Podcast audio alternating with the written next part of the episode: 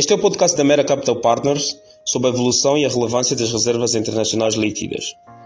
As reservas internacionais líquidas de Angola atingiram 8,2 mil milhões de dólares em julho de 2021, o equivalente a pouco mais de seis meses de importação. As reservas representam estoque de moeda estrangeira acumulado por via de transações efetuadas com outros países. No caso de Angola, esse estoque de moeda estrangeira é proveniente, sobretudo, das receitas das exportações de recursos naturais, como petróleo e o diamante. As reservas internacionais possuem diversas utilidades, com destaque para importação de bens e serviços, transferências de dinheiro para o exterior, pagamento de serviço da dívida externa e intervenção no mercado cambial para estabilizar ou proteger a taxa de câmbio, caso o regime cambial não seja totalmente flexível.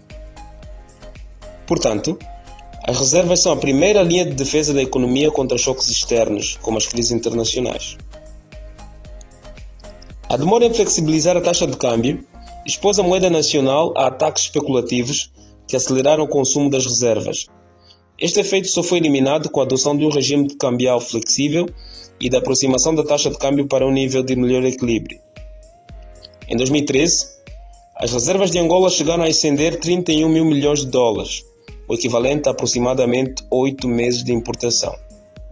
De 2013 a 2020, com a crise, as reservas reduziram drasticamente, mas também o nível das importações, que contraiu cerca de 69%, tendo atingido cerca de 15 mil milhões de dólares ao ano.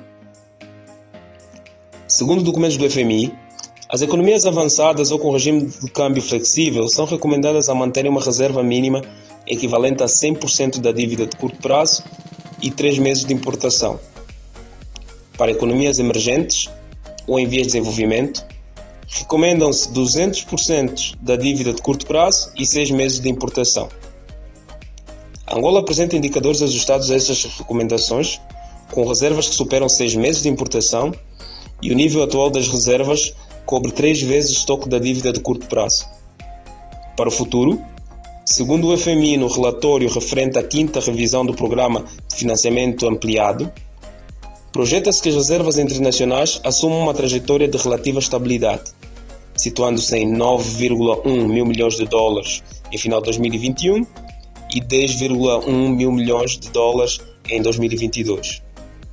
Convosco esteve Jane Ambrosio, Chief Economist da America Capital Partners.